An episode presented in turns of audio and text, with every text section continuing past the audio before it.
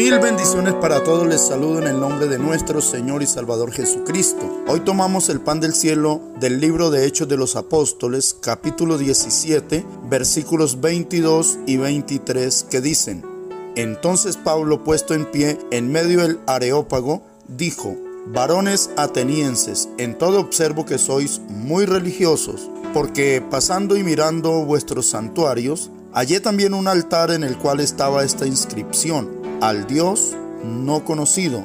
Al que vosotros adoráis, pues, sin conocerle, es a quien yo os anuncio. Amén.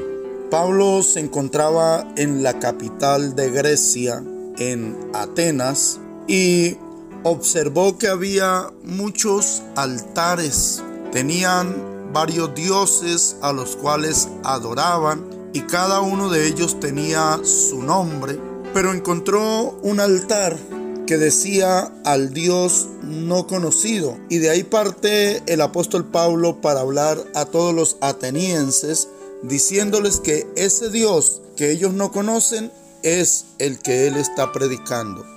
De hecho, hoy en día hay mucha gente que al igual que los atenienses son muy religiosos y adoran al Dios de aquí, al Dios de allá, a la Virgen de aquí, a la Virgen de allá, y no conocen al Dios verdadero. A ese Dios verdadero es el que nosotros predicamos, al Dios de la Biblia, el Dios de los milagros, el Dios de Abraham, de Isaac, de Jacob, de Moisés, de Daniel, de Sansón, de David, ese Dios grande y poderoso, hacedor de maravillas, el creador del cielo y de la tierra. A ese Dios es el que nosotros anunciamos nuestro Dios, el Dios del cielo, el que todo lo ha hecho, el que no tiene principio ni fin, al que es omnisciente, es decir, que todo lo conoce, que todo lo sabe, al que es omnipresente, lo cual quiere decir que está en todo lugar, al que es omnipotente,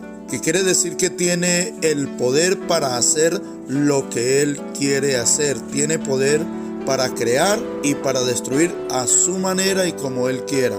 Ese es el Dios grande y poderoso a quien nosotros predicamos. Algunos le llaman Jehová, otros Yahweh, otros le llaman simplemente el Señor, otros solamente dicen Dios, pero es el Dios grande y poderoso, hacedor de maravillas, ese Dios que aún continúa obrando en medio de nosotros, que se manifiesta con su poder sanando, liberando, restaurando las vidas, los corazones. Ese mismo Dios de los antiguos continúa obrando en todo aquel que cree, en todo aquel que le busca, en todo aquel que se acerca a Él con todo el corazón, confiando en que Él tiene el poder para solucionar el problema, para proveer y para hacer conforme a su voluntad.